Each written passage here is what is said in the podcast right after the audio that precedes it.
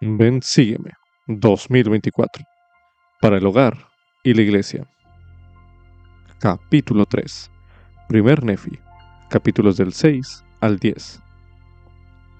Lección asignada del 15 al 21 de enero de 2024.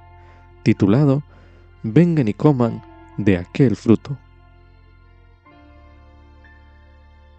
El sueño de Leí, con la barra de hierro, el vapor de tinieblas, el edificio espacioso y el árbol con el más dulce fruto es una inspiradora invitación a recibir las bendiciones del amor y el sacrificio expiatorio del Salvador. Para Leí, sin embargo, la visión también era concerniente a su familia. A causa de las cosas que he visto, tengo por qué regocijarme en el Señor por motivo de Nefi y de Sam. Pero he aquí, Lamán y Lemuel, temo en gran manera por causa de vosotros Así lo declara en primer Nefi, en el capítulo 8, los versículos del 3 al 4. Cuando Leí concluyó de describir la visión, suplicó a Lamán y a Lemuel que escucharan sus consejos para que quizá el Señor tuviera misericordia de ellos. Aun cuando haya usted estudiado la visión de Leí muchas veces, esta vez trate de verla de una manera como lo hizo Leí, pensando en un ser querido. Al hacerlo, la seguridad de la barra de hierro, los peligros del edificio espacioso y la dulzura del fruto cobrarán un nuevo significado y entenderá usted más profundamente todo el sentimiento del tierno Padre que recibió esa extraordinaria visión. Como subtítulo, Puedo perdonar a los demás. Esto es correspondiente a primer Nefi en el capítulo 7, los versículos del 6 al 21, los cuales se leerán a continuación. Y mientras íbamos por el desierto, he aquí que Lamán y Lemuel, dos de las hijas y los dos hijos de Ismael y sus familias, se rebelaron contra nosotros, es decir, contra mí, Nefi, y contra Sam, y contra Ismael y su esposa y sus otras tres hijas. Y aconteció que en su rebelión deseaban regresar a la tierra de Jerusalén. Y yo, Nefi, afligido por la dureza de sus corazones, les hablé, sí, a Lamán y a Lemuel, diciendo, He aquí vosotros sois mis hermanos mayores, ¿Y cómo es que sois tan duros de corazón y tan ciegos de entendimiento que tenéis necesidad de que yo, vuestro hermano menor, tenga que hablaros sí y daros el ejemplo? ¿Cómo es que no habéis escuchado la palabra del Señor? ¿Cómo es que os habéis olvidado de haber visto a un ángel del Señor? Sí. ¿Y cómo es que habéis olvidado cuán grandes cosas el Señor ha hecho por nosotros? Librándonos de las manos de Labán y también ayudándonos a obtener los anales? Sí. ¿Y cómo es que habéis olvidado que el Señor tiene poder de hacer todas las cosas según su voluntad para los hijos de los hombres si es que ejercen la fe en Él? Por tanto, seámosle fieles. Y si es que le somos fieles, obtendremos la tierra de promisión y sabréis en un tiempo venidero que será cumplida la palabra del Señor respecto a la destrucción de Jerusalén. Porque todo cuanto el Señor ha dicho respecto de su destrucción se cumplirá. Pues he aquí, el Espíritu del Señor pronto cesará de luchar con ellos. Porque han rechazado a los profetas y han arrojado a Jeremías en una prisión y han procurado quitarle la vida a mi padre hasta el punto de hacerlo huir del país. Y ahora bien, he aquí os digo que si volvéis a Jerusalén, también pereceréis con ellos. Así pues, si lo preferís, subid allá y recordad las palabras que os hablo, que si vais, también pereceréis, porque así me constriñe a hablar el Espíritu del Señor. Y aconteció que cuando yo, Nefi, hube hablado estas palabras a mis hermanos, se irritaron contra mí y se lanzaron sobre mí porque se habían enojado en extremo y me ataron con cuerdas, pues intentaban quitarme la vida para luego abandonarme en el desierto, a fin de que fuera devorado por animales salvajes. Pero aconteció que oré al Señor diciendo, Oh Señor, según mi fe en ti, líbrame de las manos de mis hermanos. Sí, dame fuerzas para romper estas ligaduras que me sujetan. Y cuando hube pronunciado estas palabras, he aquí, fueron sueltas las ligaduras de mis manos y de mis pies. Y poniéndome delante de mis hermanos, les hablé otra vez. Y aconteció que se enfurecieron conmigo de nuevo, y trataron de apoderarse de mí. Pero he aquí, una de las hijas de Ismael, sí, y también su madre, y uno de los hijos de Ismael, suplicaron a mis hermanos de tal manera que ablandaron sus corazones, y cesaron en sus esfuerzos por quitarme la vida. Y sucedió que se sintieron apesadumbrados de su maldad al grado de que se inclinaron delante de mí, suplicándome que les perdonara aquello que habían hecho conmigo. Y aconteció que les perdoné sinceramente todo cuanto me habían hecho, y los exhorté a que pidieran al Señor su Dios, que los perdonara. Y aconteció que así lo hicieron, y después de haber orado al Señor, emprendimos otra vez la marcha hacia la tienda de nuestro Padre. Medite a continuación.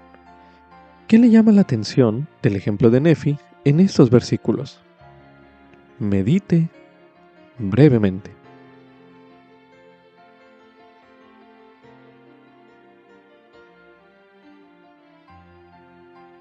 Ahora medite. ¿De qué forma somos bendecidos cuando nos perdonamos sinceramente unos a otros? Medite nuevamente.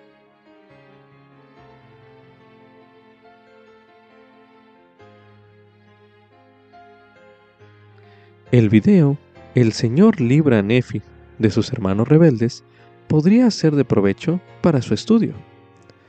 Este es un video disponible en la Biblioteca del Evangelio. Como subtítulo, Aferrarme a la palabra de Dios me conduce al Salvador y me ayuda a sentir su amor. Esto es correspondiente a 1 Nefi, el capítulo 8, el cual escucharemos a continuación. Y aconteció que habíamos recogido toda suerte de semillas de toda especie, tanto de granos de todas clases como de todo género de frutas. Y sucedió que mientras mi padre estaba en el desierto, nos habló diciendo, He aquí, he soñado un sueño, o en otras palabras, he visto una visión. Y he aquí, a causa de las cosas que he visto, tengo por qué regocijarme en el Señor por motivo de Nefi y de Sam, porque tengo razón para suponer que ellos y también muchos de sus descendientes se salvarán. Pero he aquí, Lamán y Lemuel, temo en gran manera por causa de vosotros, pues he aquí, me pareció ver en mi sueño un desierto oscuro y lúgubre. Y aconteció que vi a un hombre vestido con un manto blanco, el cual llegó y se puso delante de mí. Y sucedió que me habló y me mandó que lo siguiera. Y aconteció que mientras lo seguía, vi que me hallaba en un desierto oscuro y lúgubre. Y después de haber caminado en la oscuridad por el espacio de muchas horas, empecé a implorarle al Señor que tuviera misericordia de mí, de acuerdo con la multitud de sus tiernas misericordias. Y aconteció que después de haber orado al Señor, vi un campo grande y espacioso. Y sucedió que vi un árbol cuyo fruto era deseable para hacer a uno feliz. Y aconteció que me adelanté y comí de su fruto, y percibí que era de lo más dulce, superior a todo cuanto yo había probado antes. Sí, y vi que su fruto era blanco, y excedía a toda blancura que yo jamás hubiera visto. Y al comer de su fruto, mi alma se llenó de un gozo inmenso, por lo que deseé que participara también de él mi familia, pues sabía que su fruto era preferible a todos los demás. Y al dirigir la mirada en derredor, por si acaso descubría a mi familia también, vi un río de agua y corría cerca del árbol de cuyo fruto yo estaba comiendo. Y miré para ver de dónde procedía, y vi su fuente no muy lejos de mí, y en su manantial vi a vuestra madre Saría, y a Sam, y a Nefi, y estaban allí como si no supieran a dónde ir. Y aconteció que les hice señas, y también les dije en voz alta que vinieran hacia mí y participaran de aquel fruto que era preferible a todos los demás. Y sucedió que vinieron hacia mí, y también comieron del fruto del árbol. Y aconteció que yo sentí deseos de que Lamán y Lemuel vinieran y comieran también de aquel fruto. Por tanto dirigí la vista hacia el manantial del río por si acaso los veía. Y aconteció que los vi, pero no quisieron venir hacia mí para comer del fruto. Y percibí una barra de hierro que se extendía por la orilla del río y conducía al árbol donde yo estaba. Y vi también un sendero estrecho y angosto, que corría a un lado de la barra de hierro hasta el árbol al lado del cual me hallaba, y también pasaba por donde brotaba el manantial hasta un campo grande y espacioso a semejanza de un mundo. Y vi innumerables concursos de gentes, muchas de las cuales se estaban apremiando a fin de llegar al sendero que conducía al árbol al lado del cual me hallaba. Y aconteció que se adelantaron y emprendieron la marcha por el sendero que conducía al árbol. Y ocurrió que surgió un vapor de tinieblas, sí, un sumamente extenso vapor de tinieblas tanto así que los que habían entrado en el sendero se apartaron del camino, de manera que se desviaron y se perdieron. Y sucedió que vi a otros que se adelantaban, y llegaron y se asieron del extremo de la barra de hierro, y avanzaron a través del vapor de tinieblas, asidos a la barra de hierro, hasta que llegaron y participaron del fruto del árbol. Y después de haber comido del fruto del árbol, miraron en derredor de ellos como si se hallasen avergonzados. Y yo también dirigí la mirada alrededor, y vi del otro lado del río un edificio grande y espacioso, que parecía erguirse en el aire, a gran altura de la tierra, y estaba lleno de personas, tanto ancianas como jóvenes, hombres así como mujeres y la ropa que vestían era excesivamente fina, y se hallaban en actitud de estar burlándose y señalando con el dedo a los que habían llegado hasta el fruto y estaban comiendo de él. Y después que hubieron probado del fruto, se avergonzaron a causa de los que se mofaban de ellos, y cayeron en senderos prohibidos y se perdieron. Y ahora bien, yo, Nefi, no relato todas las palabras de mi Padre, pero para ser breve en lo que escribo, he aquí, él vio otras multitudes que avanzaban, y llegaron y se agarraron del extremo de la barra de hierro, y siguieron hacia adelante, asidos constantemente a la barra de hierro, hasta que llegaron y se postraron y comieron del fruto del árbol.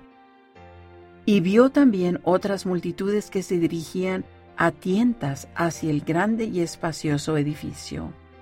Y aconteció que muchos se ahogaron en las profundidades de la fuente, y muchos otros desaparecieron de su vista, desviándose por senderos extraños.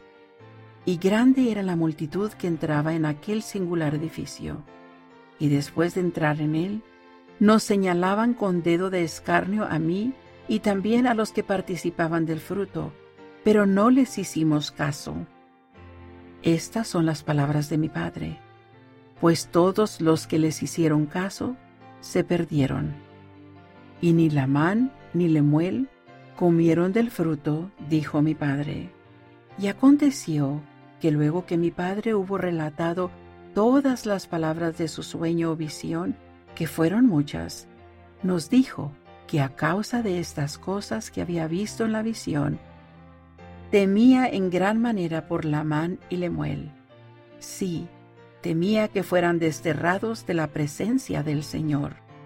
Y entonces los exhortó, con todo el sentimiento de un tierno padre, a que escucharan sus consejos, para que quizá el Señor tuviera misericordia de ellos y no los desechara. Sí, mi padre les predicó. Y después de haberles predicado y también profetizado de muchas cosas, les mandó que guardaran los mandamientos del Señor, y cesó de hablarles. La visión de Leí es una invitación a evaluar dónde se encuentra usted en su trayecto personal para llegar a ser semejante a Cristo.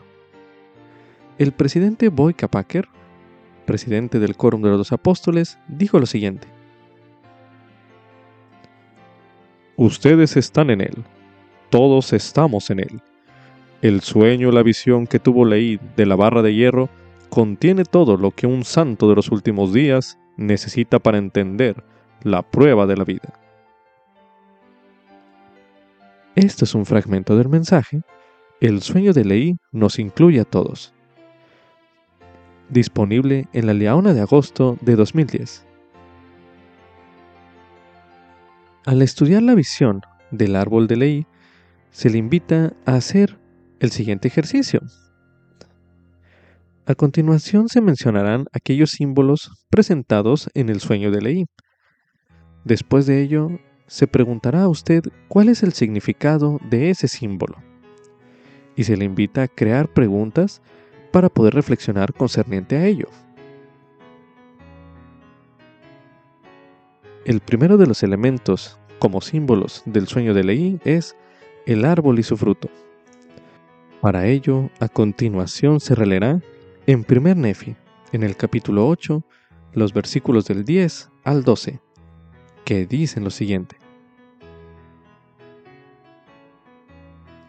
Y sucedió que vi un árbol cuyo fruto era deseable para hacer a uno feliz. Y aconteció que me adelanté y comí de su fruto, y percibí que era lo más dulce, superior a todo cuanto yo había probado antes.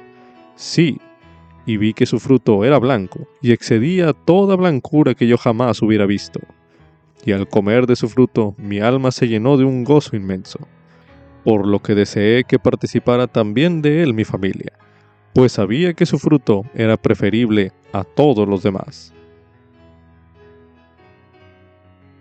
Medite a continuación. ¿Qué significado tiene el árbol y su fruto en el sueño de ley? Medite brevemente.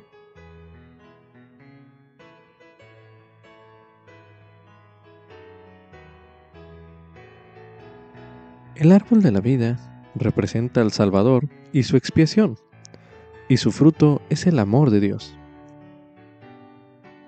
Ahora medite, ¿qué está haciendo usted para invitar a los demás a participar del amor de Dios? Medite brevemente.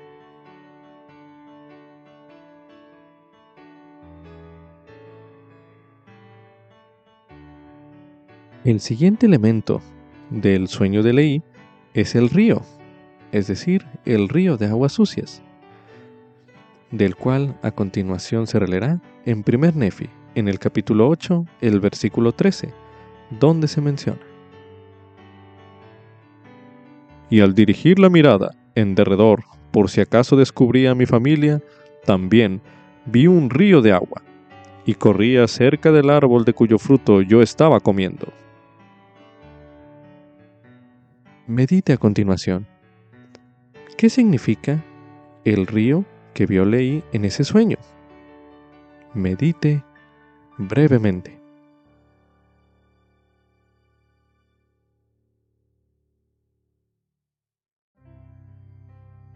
El significado del río en la visión del sueño de ley representa las profundidades del infierno. Una pregunta para reflexionar pudiera ser la siguiente. Medite a continuación. ¿Qué está haciendo usted para escapar de ese río de aguas sucias? Medite brevemente.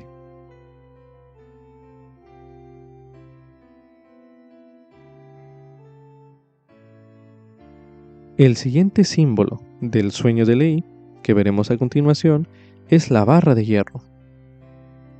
Para hablar acerca de ella, a continuación se releerá en primer Nefi, en el capítulo 8, los versículos del 19 al 20, así como también el versículo 30, donde se menciona.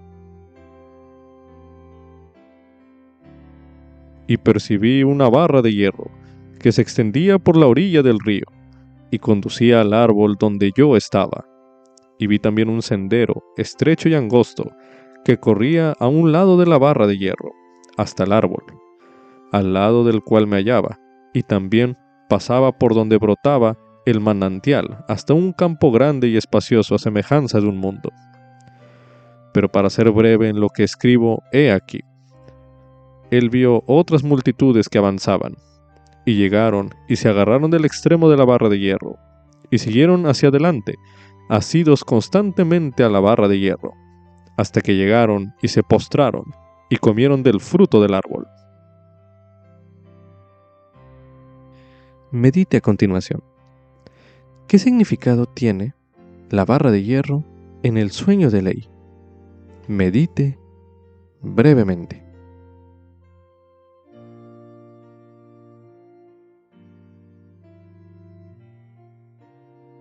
La barra de hierro en el sueño de Leí significa la palabra de Dios, es decir, las escrituras. Una pregunta que usted pudiera hacer para reflexionar al respecto es la siguiente. Medite a continuación. ¿Qué se encuentra haciendo usted para aferrarse más constantemente a la barra de hierro? Medite brevemente.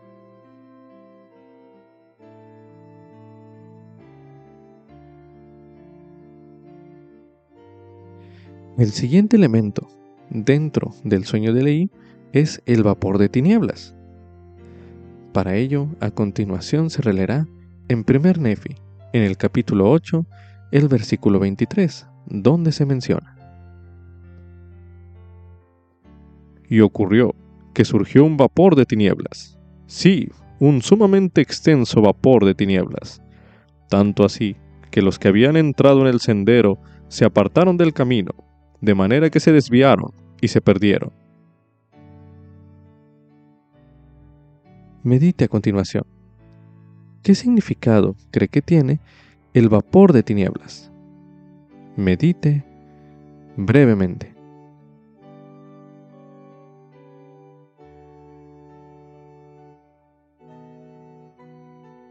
Los vapores de tinieblas en la visión del sueño de Leí representan las tentaciones del diablo. Una pregunta que usted pudiera hacerse para reflexionar sería la siguiente. Medite a continuación. ¿Qué se encuentra haciendo usted para alejarse de ese vapor de tinieblas que representan las tentaciones? Medite brevemente.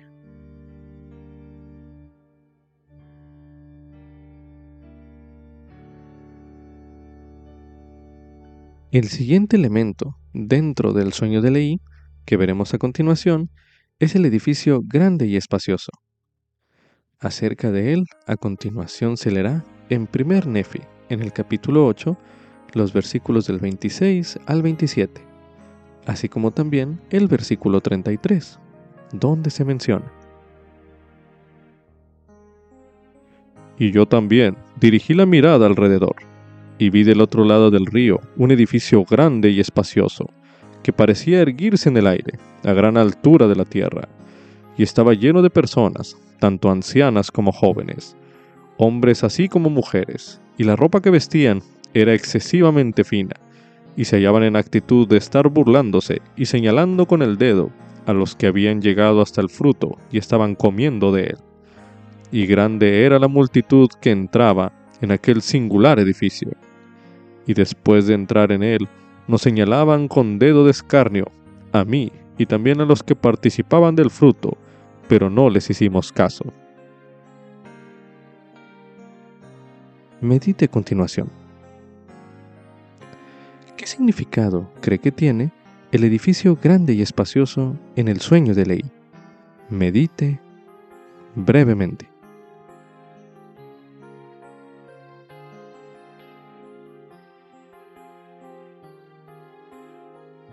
Edificio grande y espacioso dentro del sueño de ley representa las vanas ilusiones y el orgullo de los hijos de los hombres.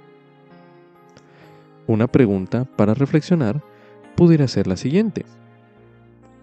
Medite a continuación. ¿Qué se encuentra haciendo usted para que usted y los miembros de su familia se alejen del orgullo y las vanas ilusiones del mundo? Medite brevemente.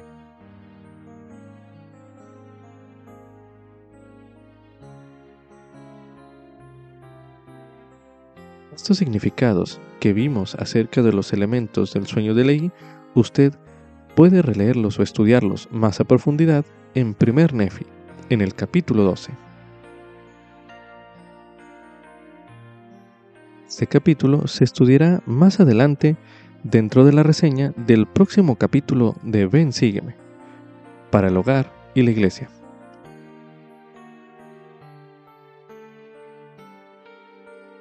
Bien podría escudriñar los siguientes versículos para aprender más sobre los cuatro tipos de personas o grupos que vio leí en su sueño.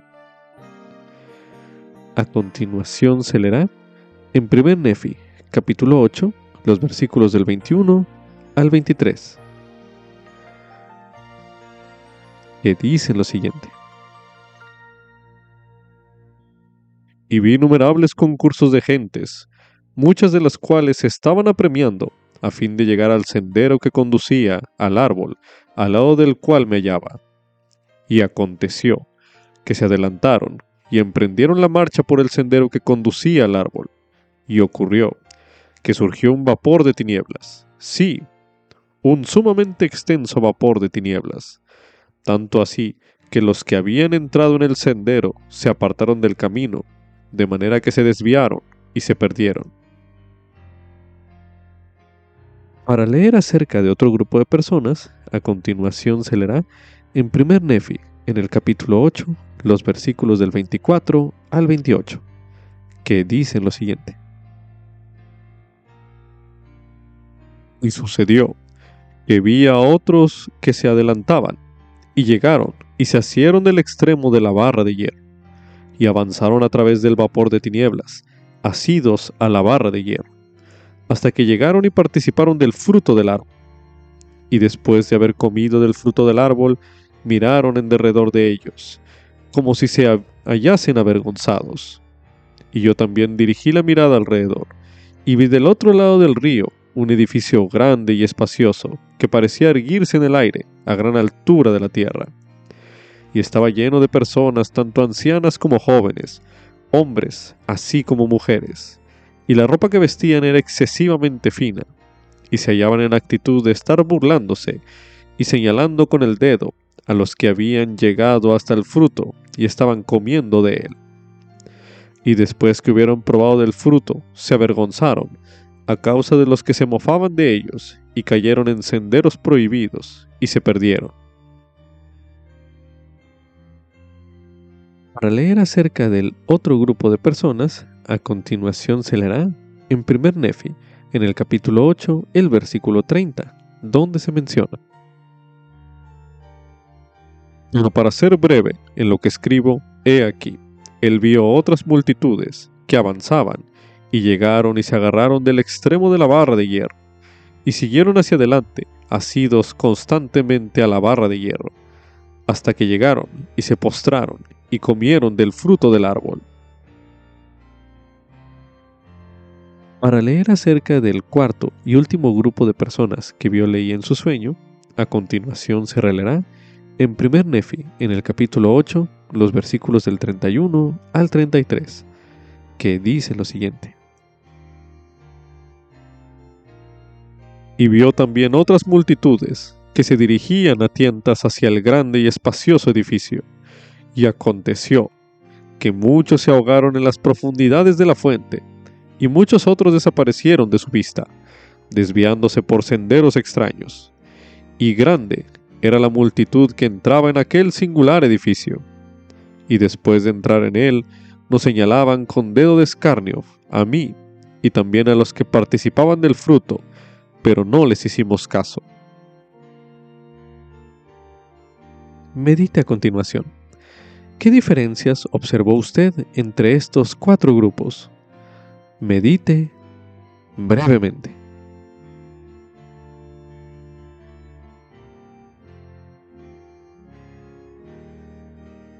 Ahora medite. ¿Por qué algunas personas se marcharon después de llegar hasta el árbol y probar del fruto? Medite nuevamente.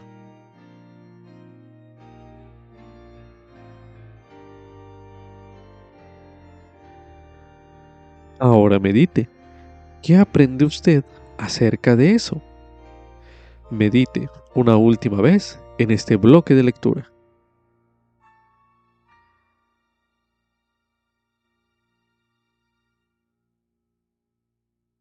Bien se recomienda estudiar el mensaje Permanezcamos junto al árbol por el elder Kevin W. Pearson de los 70, mensaje pronunciado en la Conferencia General de abril de 2015, el cual escucharemos a continuación. Poco antes de que el presidente Heber J. Grant muriera, una de las autoridades generales fue a visitarlo y mientras estaba allí oyó decir al presidente mientras oraba, Oh Dios, bendíceme para no perder mi testimonio y permanecer fiel hasta el fin.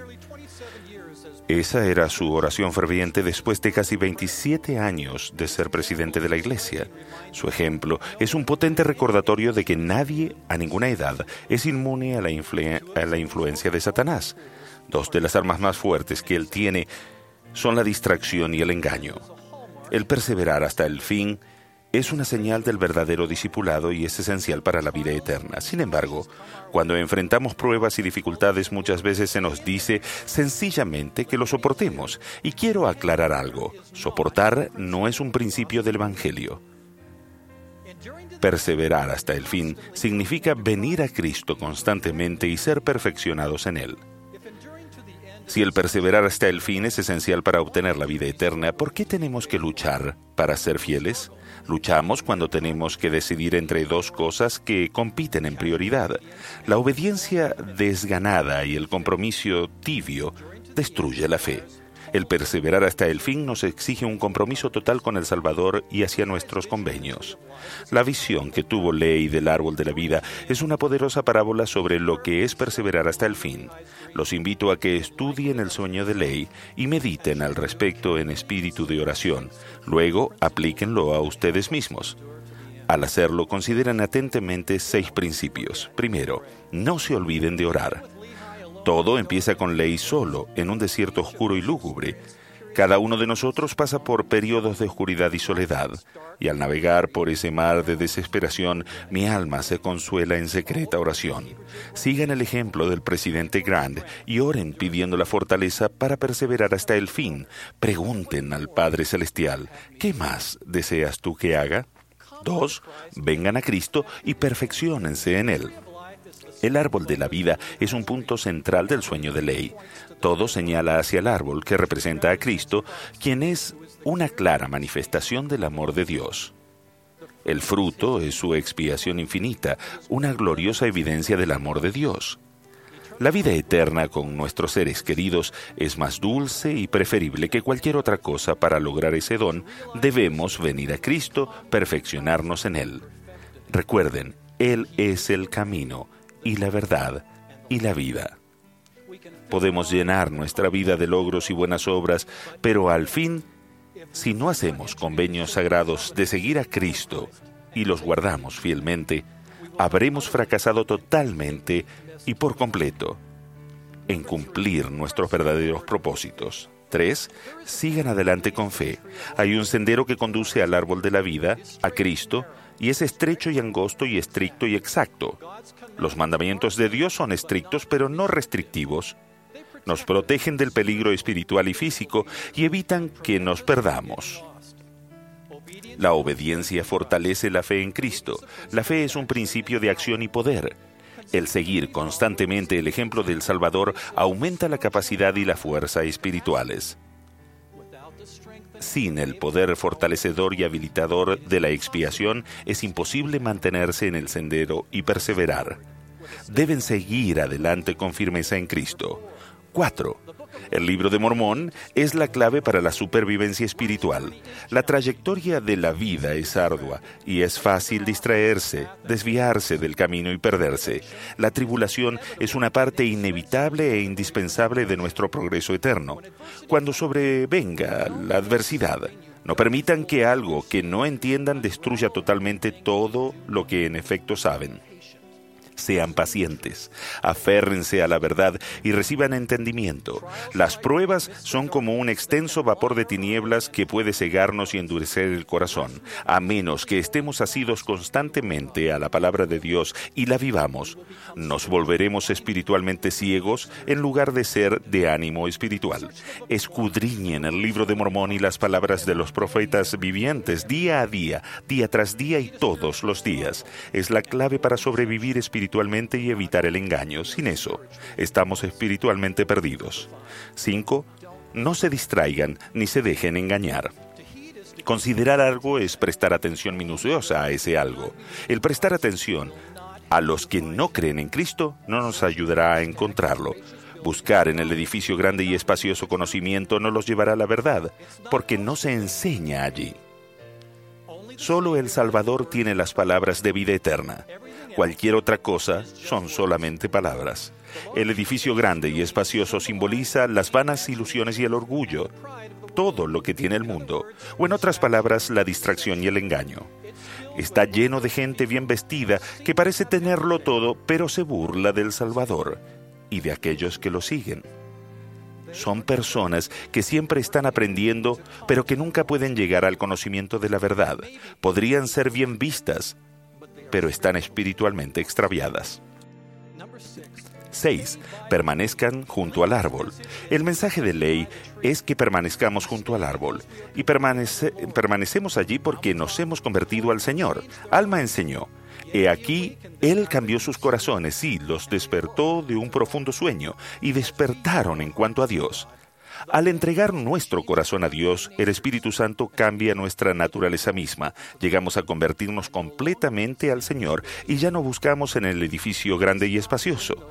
Y si dejamos de hacer aquello que produce una conversión profunda, retrocedemos espiritualmente. La apostasía es lo opuesto a la conversión a todos los misioneros, pasados y presentes, élderes y hermanas, ustedes no pueden sencillamente volver de la misión y zambullirse en Babilonia a pasar horas interminables ganando puntos inconsecuentes en un juego de video vano, sin caer en un profundo adormecimiento espiritual. Tampoco pueden permitir acceder a la pornografía en línea, ni hacer caso omiso a la virtud y a la castidad, sin que haya terribles consecuencias espirituales. Si pierden el espíritu, están perdidos. No se dejen distraer ni engañar. Los verdaderos discípulos continúan manteniéndose despiertos con respecto a Dios todos los días mediante la oración personal significativa, el estudio serio de las escrituras, la obediencia personal y el servicio desinteresado. Permanezcan junto al árbol y manténganse despiertos. Hace varios años mi esposa y yo fuimos llamados a presidir la misión eh, Washington-Tacoma.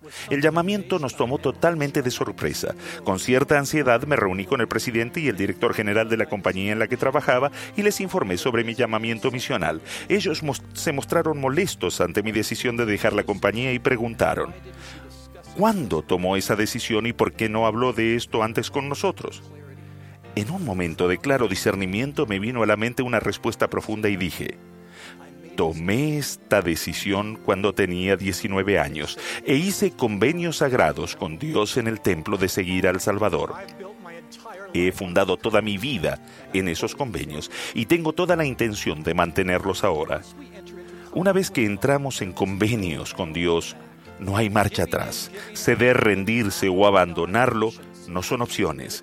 En el reino de Dios hay una norma de excelencia para la exaltación y requiere discípulos valientes. No hay lugar para discípulos mediocres ni satisfechos de sí mismo. Lo mediocre es contrario a la excelencia y al compromiso. De esa naturaleza les impedirá perseverar hasta el fin si están en una lucha confusos o espiritualmente perdidos, los exhorto a hacer algo que sé los volverá al camino. Empiecen otra vez a estudiar el libro de Mormón con espíritu de oración y a vivir según sus enseñanzas día a día, día tras día, todos los días. Testifico que el profundo poder del libro de Mormón transformará su vida, fortalecerá su determinación de seguir a Cristo. El Espíritu Santo les cambiará el corazón, los ayudará a ver las cosas como realmente son y les indicará qué deben hacer después.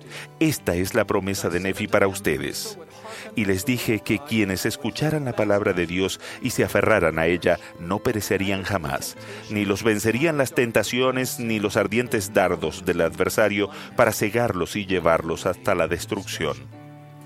Por tanto, los exhorté a que obedecieran la palabra de Dios y se acordaran siempre de guardar sus mandamientos en todas las cosas. Hermanos y hermanas, perseverar hasta el fin es la gran prueba del discipulado. Nuestra condición diaria de discípulos determinará nuestro destino eterno. Despierten en cuanto a Dios, aférrense a la verdad, guarden los convenios sagrados que han hecho en el templo y permanezcan junto al árbol. Testifico del Cristo resucitado y viviente. Sé que Él vive. Mi mayor deseo es ser leal y fiel hasta el fin siguiendo su magnífico ejemplo. En el sagrado nombre de Jesucristo. Amén.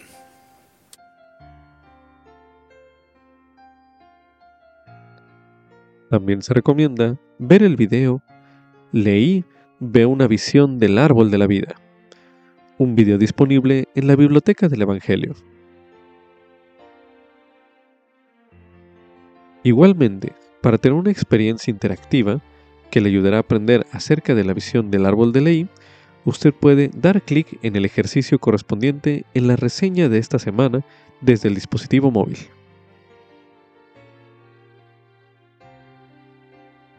Como subtítulo, los profetas de la antigüedad sabían acerca de la misión de Jesucristo y testificaron de él.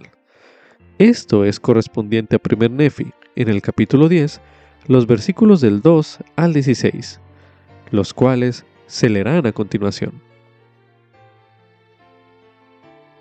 Porque he aquí, aconteció que luego que mi padre hubo concluido de relatar acerca de su sueño, y también de exhortarlos a ejercer toda diligencia, les habló acerca de los judíos, que después que fuesen destruidos, sí, esa gran ciudad de Jerusalén, y muchos de ellos fuesen llevados cautivos a Babilonia, volverían otra vez de acuerdo con el propio y debido tiempo del Señor.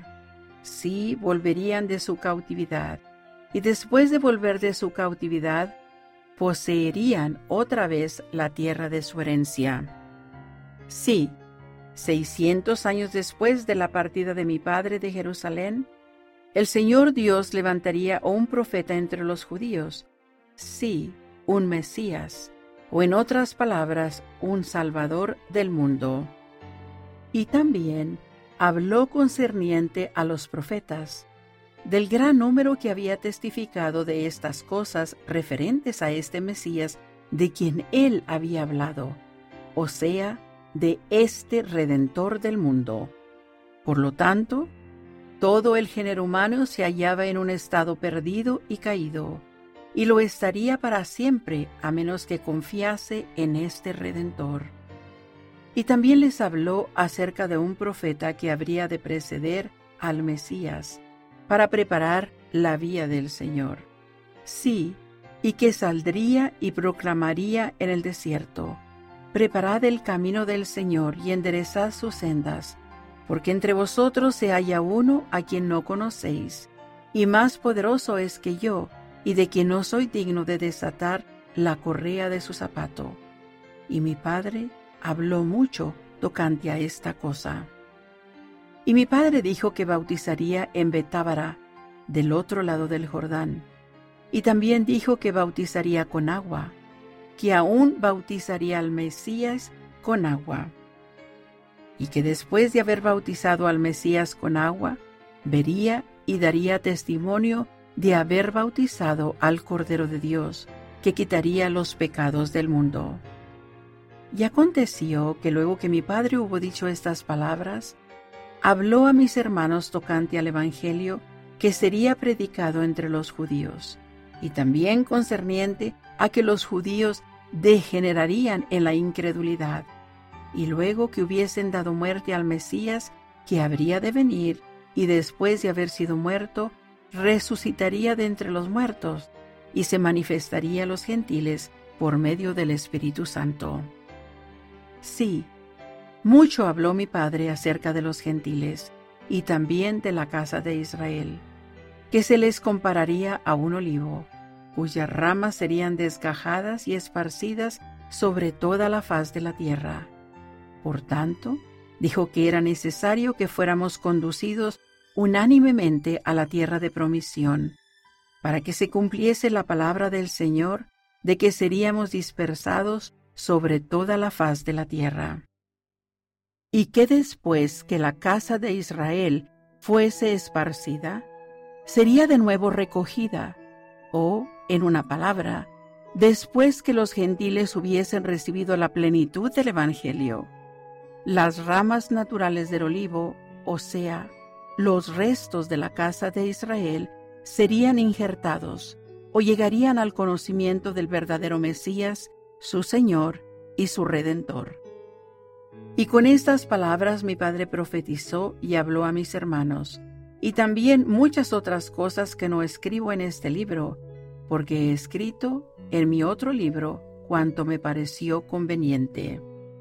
Y todas estas cosas de las cuales he hablado sucedieron mientras mi padre vivía en una tienda en el valle de Lemuel. Ahora medite. ¿Por qué piensa usted que el Señor quería que la familia de Leí y todos nosotros conociéramos las verdades que se encuentran en los versículos que leímos en este bloque de lectura. Medite brevemente.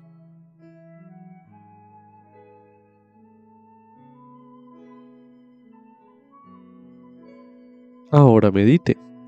¿Cómo podría usted ayudar a sus seres queridos a invitar al Salvador a sus vidas? Medite una última vez en este bloque de lectura.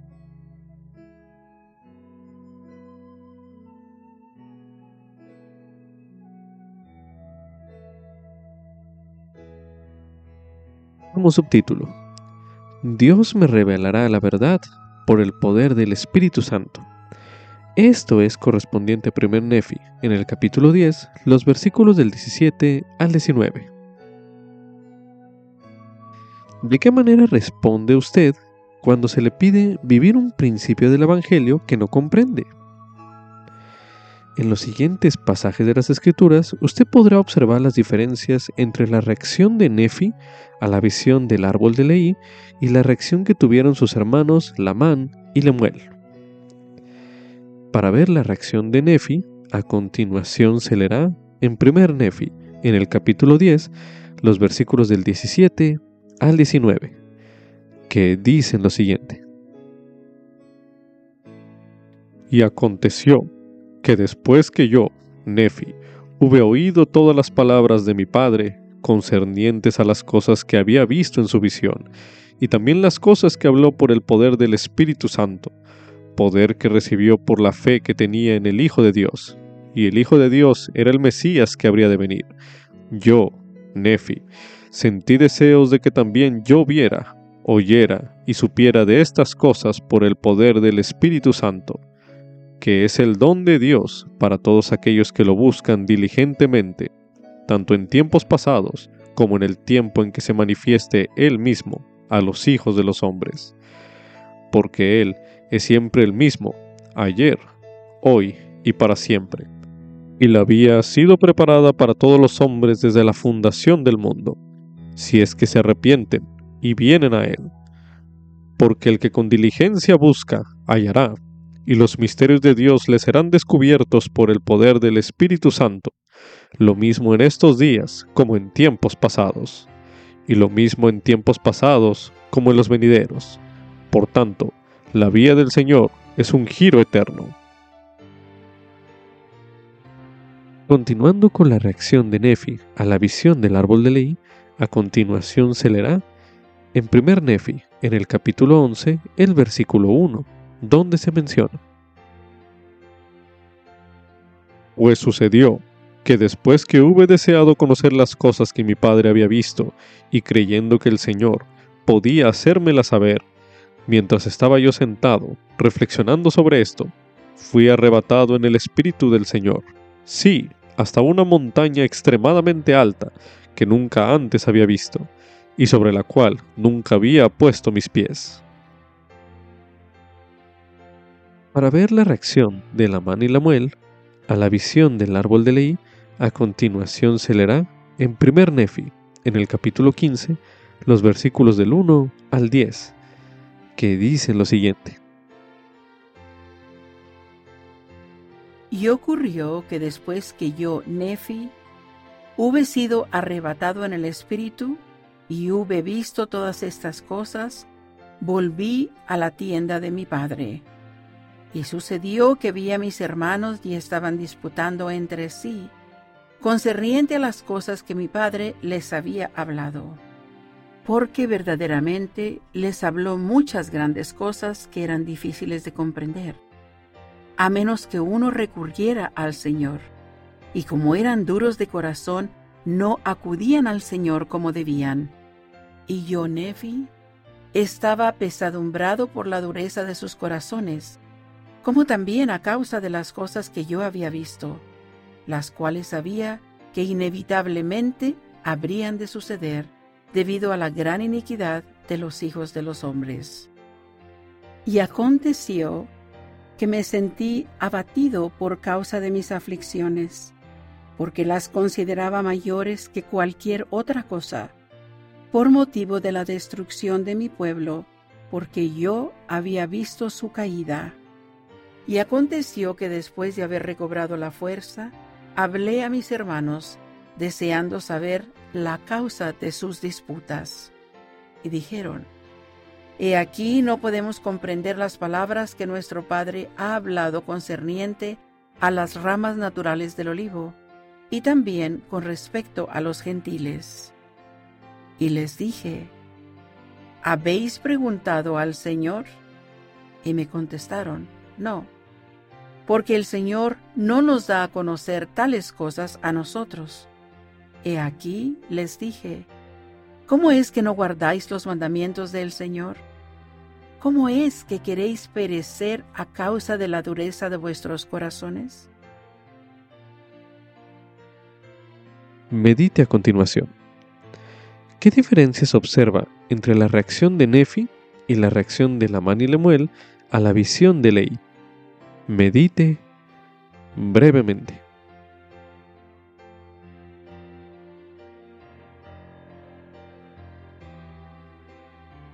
Ahora medite. ¿Qué verdades entendía Nefi que lo llevaron a reaccionar de la manera en que lo hizo? Medite nuevamente.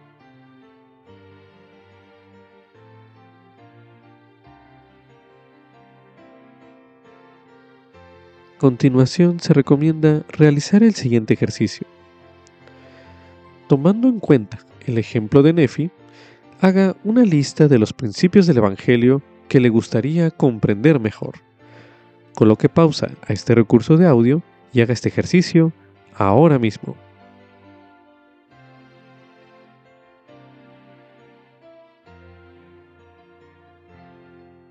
Ahora medite. ¿Qué podría hacer usted para hallar respuestas por sí mismo acerca de estos principios. Medite nuevamente.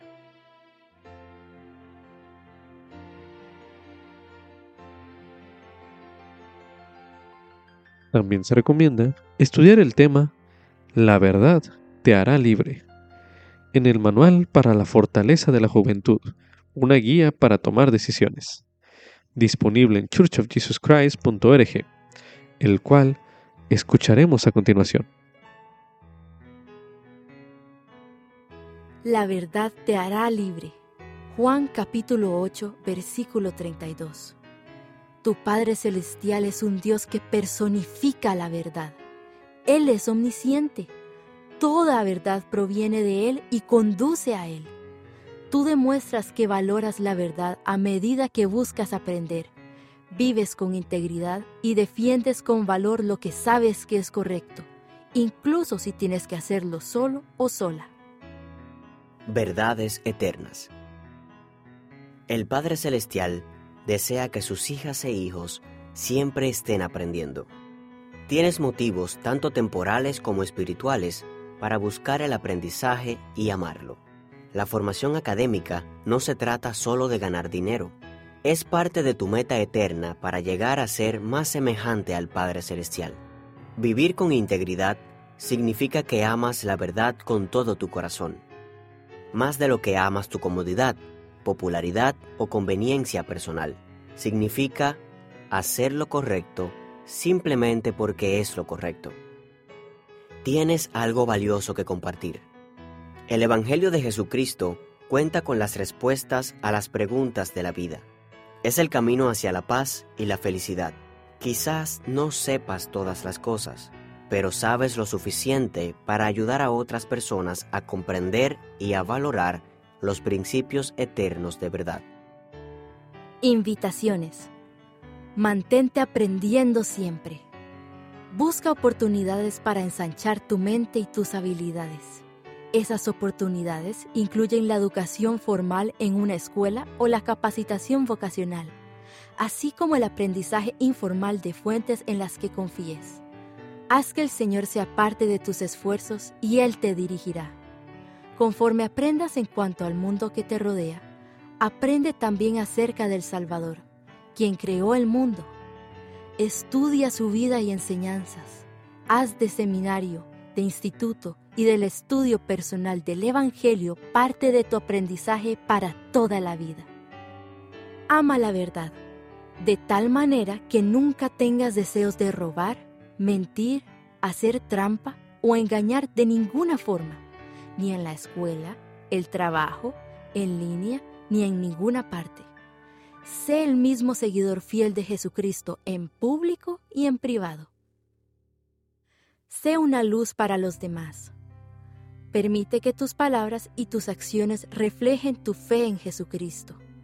Prepárate ahora para las oportunidades que vendrán de compartir su glorioso Evangelio como misionero y durante toda tu vida. Además, Mantente preparado para hablar con cualquier persona que te pregunte en cuanto a la esperanza y la felicidad que sientes. Bendiciones prometidas. La educación incrementa tu capacidad de servir al Señor. Te faculta para bendecir a los demás, en especial a tu familia. Mientras más aprendas, más puedes ayudar a edificar el reino de Dios y ser una influencia para bien en el mundo. La honestidad te brinda paz y respeto por ti mismo. Cuando tus palabras y tus acciones están de acuerdo con la verdad, muestras a otras personas y al Señor que pueden confiar en ti. Cuando defiendes las enseñanzas de Jesucristo, Él se mantiene a tu lado. Es posible que otras personas no estén de acuerdo contigo, pero notarán tu valor y sinceridad.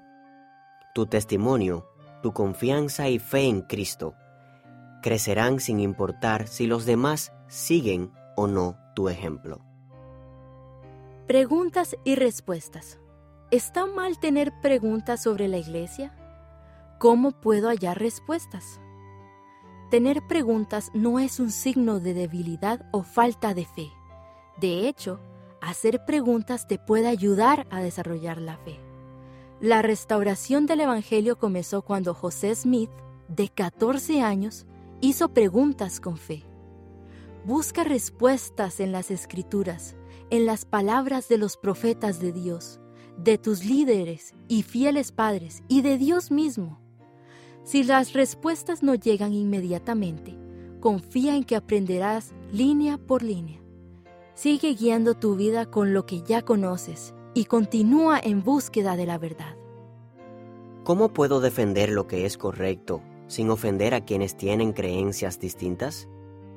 Comienza asegurándote de que tus palabras y acciones estén inspiradas por el amor a Dios y a sus hijos. Compartir el Evangelio no se debe hacer con espíritu de contención, sino con claridad, mansedumbre y bondad.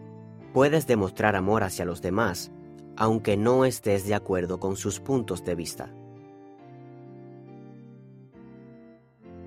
Tal como Nefi descubrió por sí mismo que las palabras de su padre eran verdaderas, nosotros podemos hacer lo mismo cuando escuchamos las palabras de los profetas y apóstoles modernos. Medite a continuación. ¿Qué nos enseñaron los profetas y apóstoles en la última conferencia general? Medite brevemente.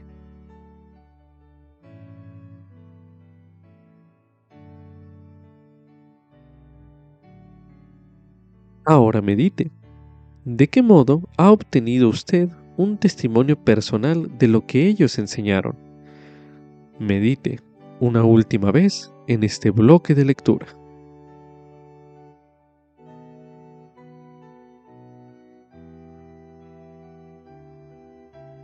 Continuación se leerá en primer Nefi, en el capítulo 2, los versículos del 11 al 19, que dice lo siguiente. Esto habló por causa de la dureza de cerviz de la y Lemuel. Pues he aquí, murmuraban contra su padre en muchas cosas, porque era un hombre visionario, y los había sacado de la tierra de Jerusalén, abandonando la tierra de su herencia, y su oro, y su plata, y objetos preciosos, para perecer en el desierto. Y decían que había hecho esto por motivo de las locas imaginaciones de su corazón. Y así era como Lamán y Lemuel, que eran los mayores, murmuraban en contra de su padre, y hacían esto porque no conocían la manera de proceder de aquel Dios que los había creado. Ni creían tampoco que aquella gran ciudad de Jerusalén pudiera ser destruida conforme a las palabras de los profetas, y eran semejantes a los judíos que estaban en Jerusalén, los cuales procuraban quitarle la vida a mi padre.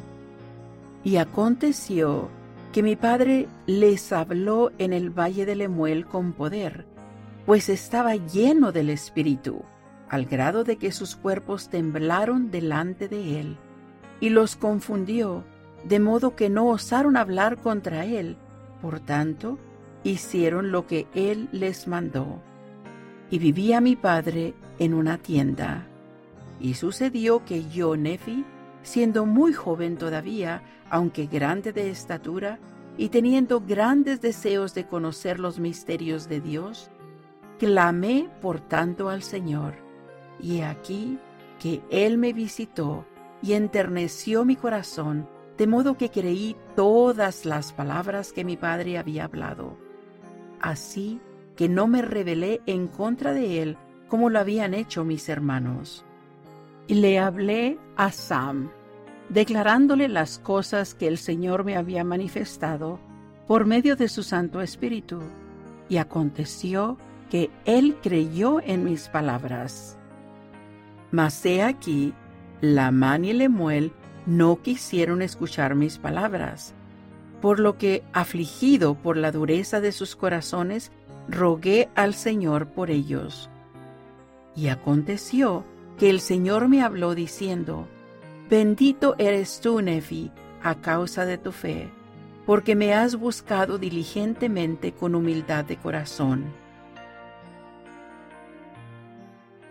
Ahora leeremos en Doctrina y Convenios, en la sección 8, los versículos del 1 al 3, que dicen lo siguiente. Oliver Cowdery, de cierto, de cierto te digo, así como vive el Señor, que es tu Dios y tu Redentor, que ciertamente recibirás conocimiento de cuantas cosas pidieres con fe, con un corazón sincero, creyendo que recibirás conocimiento concerniente a los grabados sobre anales antiguos, que son de antaño, los cuales contienen aquellas partes de mis escrituras de que se ha hablado por la manifestación de mi espíritu.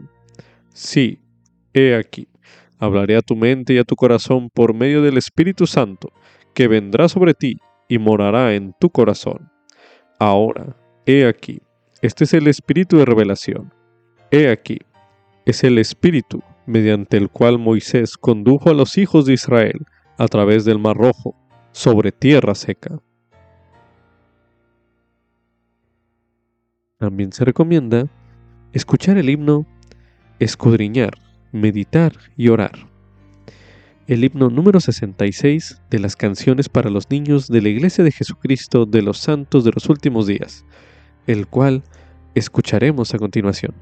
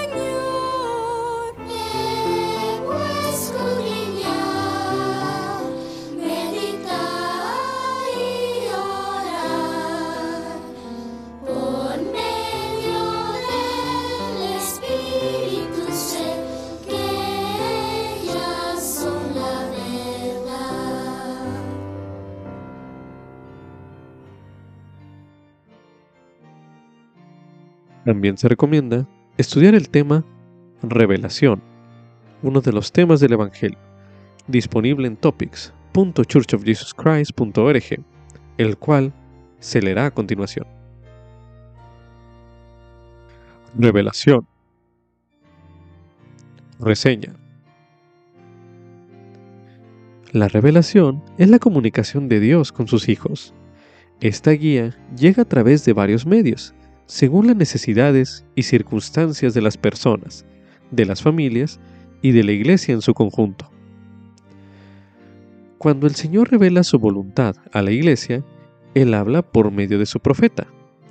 Los profetas son las únicas personas que pueden recibir revelación para la iglesia, pero no son los únicos que pueden recibir revelación.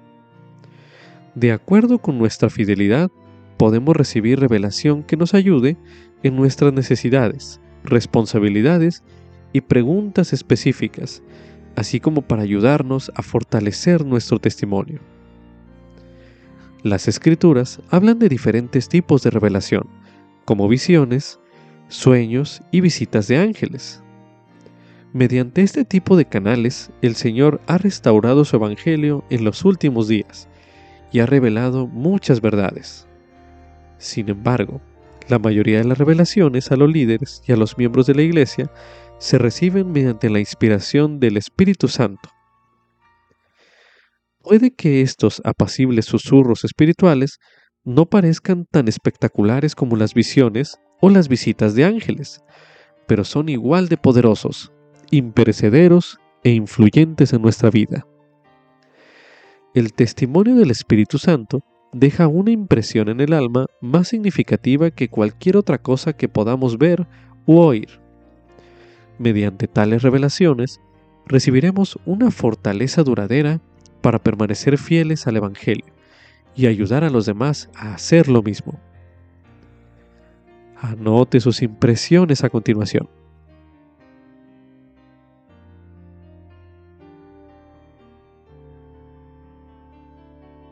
Prepararse para recibir revelación.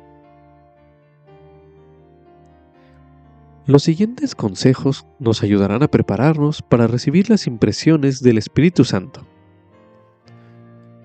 Ore pidiendo guía.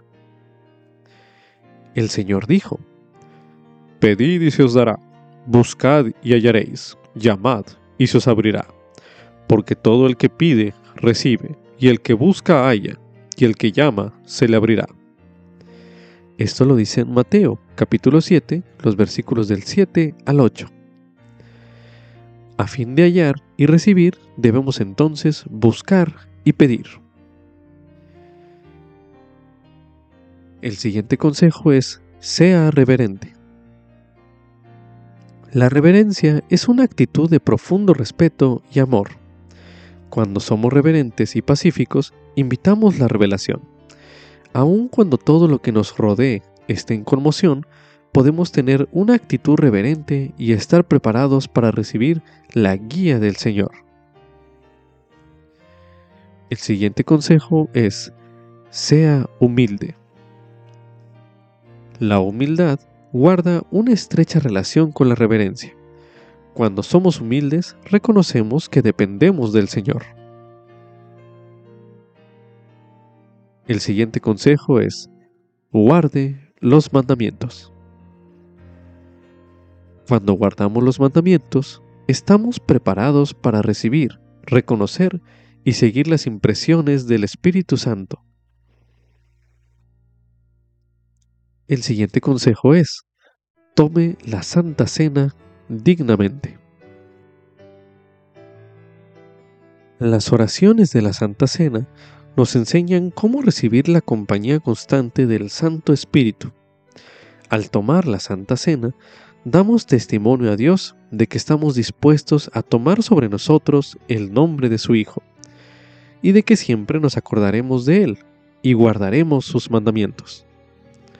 Nuestro Padre Celestial promete que si guardamos esos convenios, siempre tendremos el Espíritu con nosotros. El siguiente consejo es, estudie las escrituras diariamente. Al estudiar diligentemente las escrituras, aprendemos de los ejemplos de hombres y mujeres cuyas vidas han sido bendecidas conforme han obedecido la voluntad revelada del Señor. También nos volvemos más receptivos al Espíritu Santo en nuestra propia vida. Al leer y al meditar podemos recibir revelación acerca de la manera en que algún pasaje de las Escrituras determinado se aplica a nosotros, o acerca de cualquier otra cosa que el Señor desee comunicarnos. El siguiente consejo es, dedique tiempo a meditar. Cuando dedicamos tiempo a meditar las verdades del Evangelio, abrimos la mente y el corazón a la influencia orientadora del Espíritu Santo. El meditar aleja nuestros pensamientos de las cosas triviales del mundo, ayudándonos a adquirir una perspectiva más eterna y nos acerca más al Espíritu. Cuando buscamos guía para algo específico, debemos estudiar en la mente el asunto en cuestión. A veces el Señor se comunicará con nosotros solo después de que hayamos estudiado el asunto en la mente. El siguiente consejo es, busque con paciencia la voluntad de Dios. Dios se revela en su propio tiempo y a su propia manera y de acuerdo con su propia voluntad.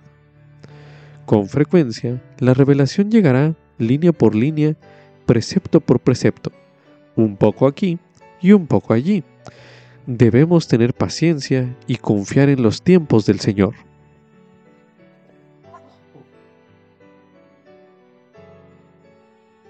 ¿Cómo reconocer las impresiones del Espíritu Santo?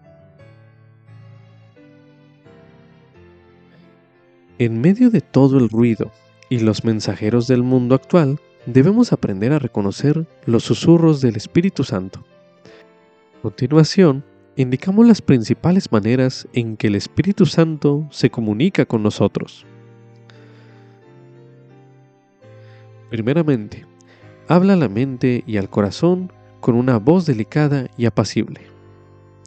El Señor enseñó, hablaré a tu mente y a tu corazón por medio del Espíritu Santo, que vendrá sobre ti y morará en tu corazón.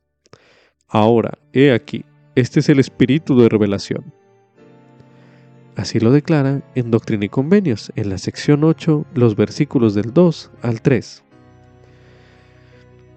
Aunque tal revelación puede tener un efecto muy potente en nosotros, casi siempre se recibe calladamente, como una voz apacible y delicada.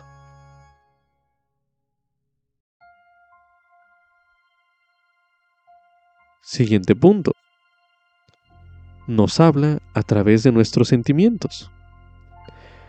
Aunque a menudo describimos la comunicación del espíritu como una voz, se trata más bien de una voz que sentimos que de una voz que escuchamos. Otra manera es que el Espíritu nos brinda paz. El Espíritu Santo a menudo se le llama el Consolador al revelarnos la voluntad del Señor respecto a nosotros, hablará paz a nuestra mente.